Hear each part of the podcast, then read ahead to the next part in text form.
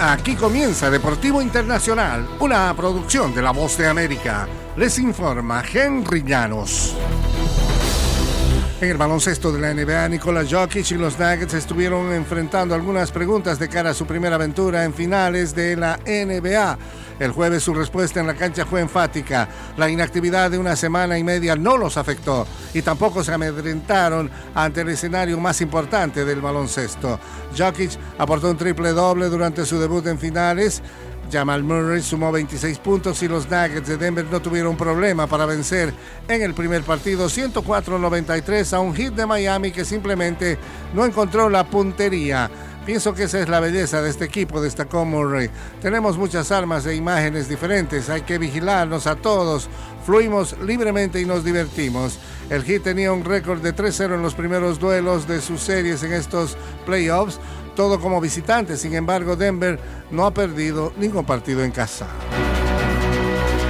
En el fútbol internacional, Lionel Messi, que aterrizaba hace dos años luciendo una camiseta estampada con la frase y si sé París, esto es París, consigna de los hinchas del Paris Saint-Germain y el cántico Messi, Messi, Messi.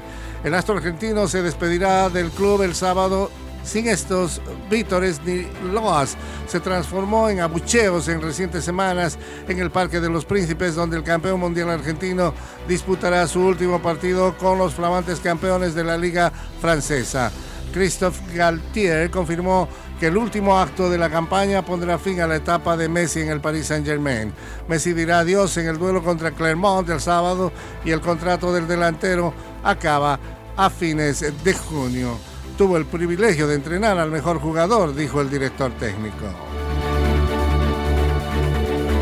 Y en el tenis internacional, eh, Mira Andriva es la nueva adolescente que causa sensación en el tenis, una rusa de 16 años que se convirtió en la jugadora más joven que gana un partido del cuadro principal de Roland Garros desde 2005 saqué cuentas, esto ocurrió antes que naciera. La número 143 del ranking sorteó tres partidos de la fase previa la semana pasada sin ceder un solo set para acceder por primera vez a la llave de un torneo de Grand Slam y sigue avanzando en el abierto de Francia con una facilidad pasmosa. La victoria 6-1, 6-2 sobre la francesa Diane Perry en 77 minutos el jueves le depositó en la tercera ronda de la cita en superficie de arcilla.